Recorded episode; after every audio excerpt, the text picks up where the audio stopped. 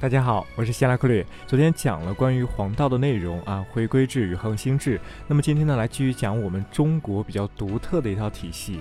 昨天说到西方立足于黄道啊，那么希腊也好，欧洲也好，他们使用回归黄道；而印度和巴比伦呢，他们使用恒星黄道。无论印度还是希腊，他们使用的都是黄道。然而中国情况与此不同，我们中国主要使用的系统呢，叫做赤道系统。赤道是怎么回事呢？大家还是可以去看下面这张图啊。其实很简单，我们都知道，我们地球上在地理上有赤道，有南极，有北极，对不对？而天文上的赤道就是我们地理上的赤道，无限延伸出去啊，无限往天空中延伸出去。我们天文上的赤道如果像一个腰带一样，哎，你把它越来越紧，越来越紧，把它箍在地球上，那么它就是地理上的赤道。我们为了强调它是在天空中的，所以说我们经常说它叫天赤道，哎，它是在天上的赤道。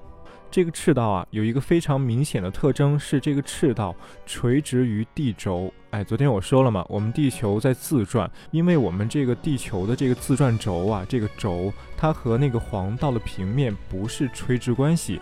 这个地球的自转的轴是倾斜的。如果我们把昨天说的地球、太阳啊七大行星所共在的太阳系这个黄道的平面看作一张纸的话啊，这张纸它是一个公转体系，对吧？地球绕着太阳转，或者说太阳绕着地球转，它是太阳系的公转体系。但是呢，地球它的自转，它自转所围绕的这个轴和刚才那个黄道平面是没有什么关系的，它自己有自己的角度，它和黄道平面之间不是横坐标与纵坐标的关系。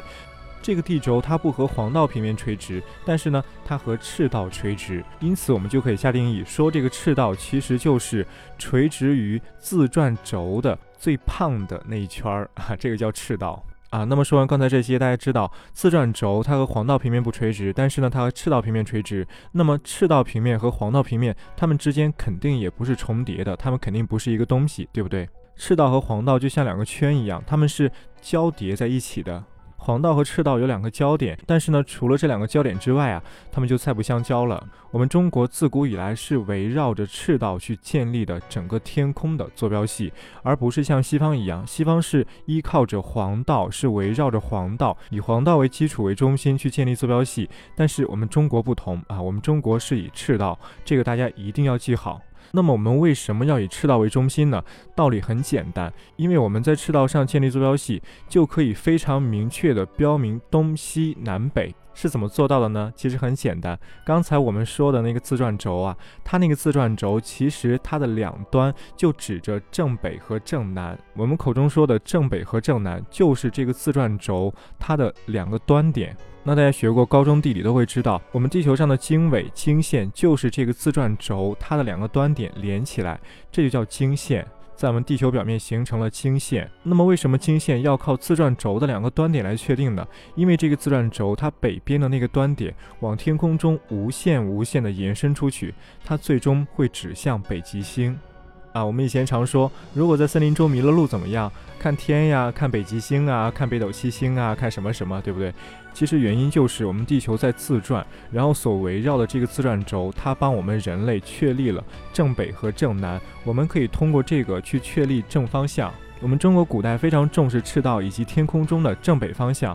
我们现在夜晚离开城市，往正北的方向望去，在天空中正北的天空中就会有一颗北极星。然后呢，这颗北极星它附近会环绕着北斗七星，这个北斗七星以及整个天空都在围绕着这个北极星旋转。大家如果看过夜晚星空的纪录片，那种加速的纪录片，就会知道整个天空随着时间是在围绕着一点去转的，去旋转。这一点就是北极星，就是自转的那个轴所指的正北的方向。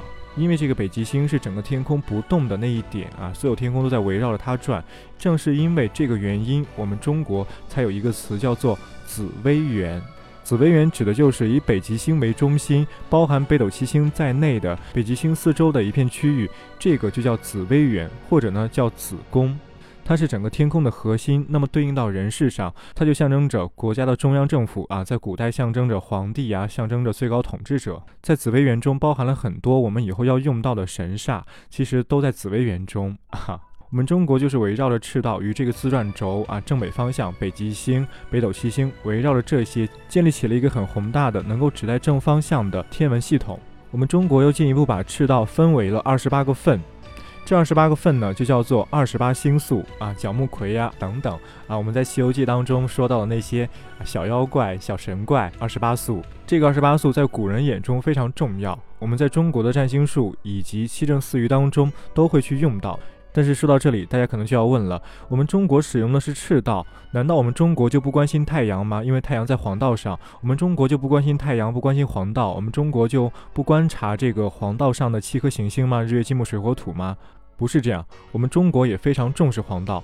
我们和西方的区别在于两点：第一是我们观察，我们重视黄道，但是不把黄道当做整个世界的中心，而西方把它当成整个世界的中心。第二点是我们牢牢地抓住四个正方向，抓住赤道，抓住北极，以这个来建立世界的中心啊，天空的中心。但是呢，西方对这个是不太懂的。西方对赤道也有些观察，但是呢，始终没有形成非常完备的系统。但是我们形成了。那么我们中国古代到底是如何去观察黄道呢？我们中国牢牢抓住四个正方向，抓住赤道，抓住北极，以这个为坐标系，赤道向横坐标，北极自转轴向纵坐标。我们观察黄道是把黄道放在刚才所形成的这个坐标轴当中去观察、去计算。也就是说，我们把黄道纳入到赤道的系统当中，收容进赤道的系统当中，用赤道和北极的坐标去表示黄道。在我们中国眼中，赤道就像在这个坐标轴中运行的一个方程式，它存在，它也非常重要，但是它只是一个方程式，它不是我们世界的正方向，它不是我们的基础。那么，利用赤道和北极去计算黄道的方法，我们古代就叫做推黄道术，哈，就是计算黄道的方法。那么，说回西方，西方自始至终没有形成一套对赤道的有规律的完备的观察系统，不像我们中国这样，他们只是紧紧地抓住这个所谓的黄道啊，抓住这个以太阳为至尊呐，怎么怎么样，在他们眼中，北极星啊、北斗七星仅仅就像一颗恒星一样，没什么用，没有什么象征意义。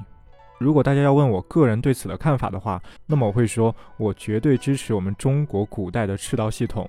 因为原因很简单，西方有的我们都有，但我们有的西方没有。在西方人眼中，天空仅仅是那一条线，那条黄道。这种现象直到哥白尼、地谷这些现代的天文学家诞生之后，才扭转了这种现象。但是呢，即便诞生了现代天文学，他们当时的焦点也始终是围绕着黄道。这种眼光就很偏狭。天空是整个天空啊，它又不只是那条线。而且北极星整个天空都围着它转的这个北极星，它有多么浓重的象征意义？这一点为什么西方它从来就不重视呢？也包括北斗七星，刚才说的黄道、赤道、北极、北斗七星，这些在我们中国古代全部都计算出来啊，全部都懂，全部都知道。真的，这在古代社会是一件非常了不起的事情。大家可以去对比古代文明啊，古埃及、古巴比伦、古印度，甚至玛雅等等等等。据我现在浅薄的知识看呢，我们中国的这套天文系统在古代实在是数一数二，甚至可以说是最宏大、最全面的。当然，它不一定最精准，原因就是因为我们中国古代有非常强的官学，也就是正统的学术体系。那么，古代的这种正统的学术体系一直以来都受到非常强大的皇权的保护。那么，一大批有识之士、非常聪明、非常卓越的人参与其中，久而久之就形成了这一套非常复杂、非常宏大、非常全面的体系。相反，西方，尤其是希腊、欧洲，他们当时长期以来是没有这种官学的。他们当时的天文学家、占星家都是个体，这样导致的结果就很碎片化、很片面化。好，今天先讲到这儿，我们明天再见。